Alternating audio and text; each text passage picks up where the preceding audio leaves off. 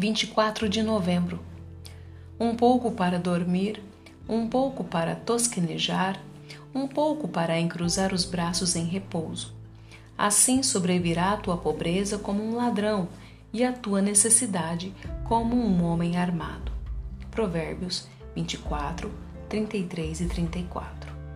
Os piores preguiçosos pedem apenas por uma soneca e se indignam se são acusados de completo ócio. Um pequeno cruzar de braços para dormir é tudo o que anelam e tem uma imensidão de razões para demonstrar que esse tipo de indulgência é muito apropriado. Entretanto, nessas pequenas atitudes o dia se esgota, a hora de trabalho se vai e o campo fica repleto de espinhos. É com pequenas procrastinações que os homens arruinam sua alma. Eles não têm intenção de protelar por anos. Alguns meses e a época mais adequada chegará.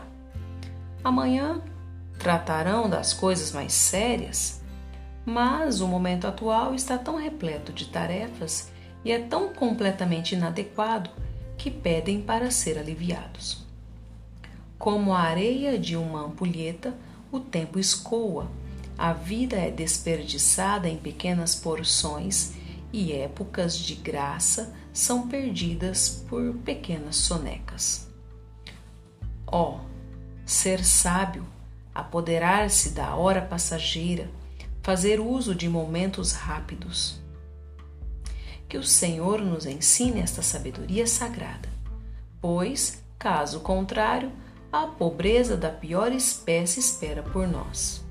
Pobreza eterna, que desejará até mesmo uma gota de água e por isso implorará em vão. Como um viajante seguindo sua jornada firmemente, a pobreza toma o preguiçoso e a ruína derrota o indeciso. A cada hora, o terrível perseguidor se aproxima. Ele não para pelo caminho, pois está cuidando dos negócios de seu mestre e não deve se demorar. Como um homem armado entra com autoridade e poder, assim a necessidade virá ao preguiçoso e a morte ao impenitente, e não haverá escape.